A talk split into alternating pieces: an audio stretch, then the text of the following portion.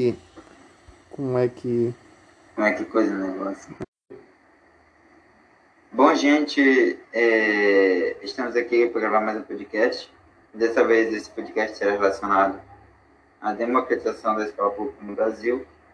É... O mesmo será gravado por mim, Marcelo Eduardo, e pelo meu amigo Matheus Elias.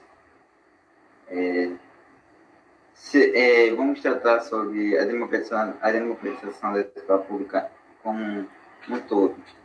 É, segundo Saviani, é, nos, tempos, nos tempos da burguesia, eles visavam igualar as classes sociais, buscando a igualdade entre os homens e a democratização do poder, é, visando sempre, é, assim,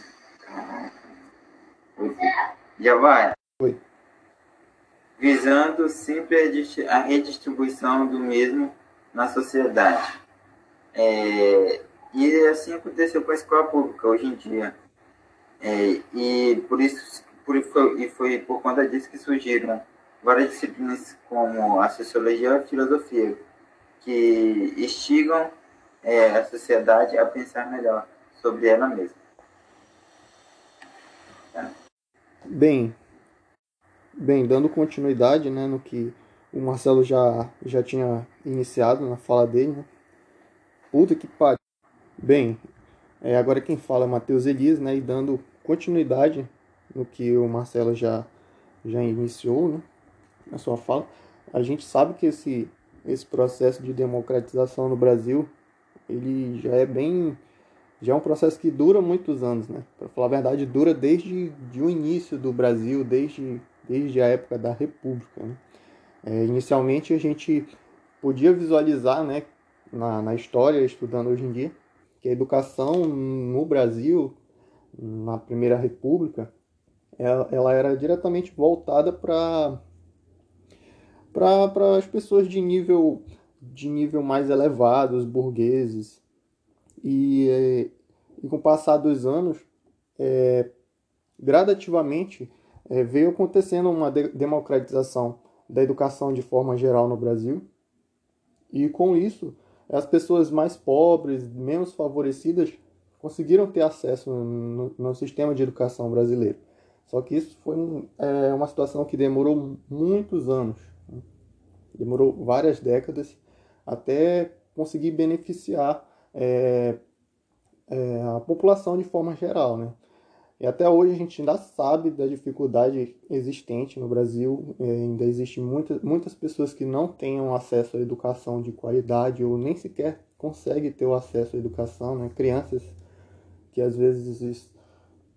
É, crianças que por conta de localização ou é, do deslocamento até uma cidade não conseguem ter um acesso direto é, no sistema de educação né, que, o, que o Brasil disponibiliza atualmente.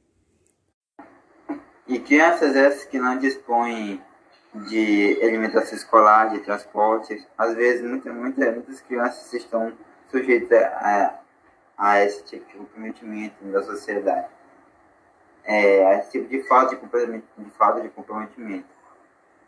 É, alguns programas como o PNAT, como como o Brasil Solidário, como o Escola Feliz, como o, como o Criança na Escola, são alguns programas que o FNDE criou justamente para fazerem é, este intercâmbio entre as crianças que, que estão morando na zona rural e que possam pegar o, o transporte a partir do PNAT e se deslocar até a escola. E a partir disso, crianças têm mais direito, mais direito em, em, em estudar, mais direito em. Peraí que eu estou falando disso. Uhum.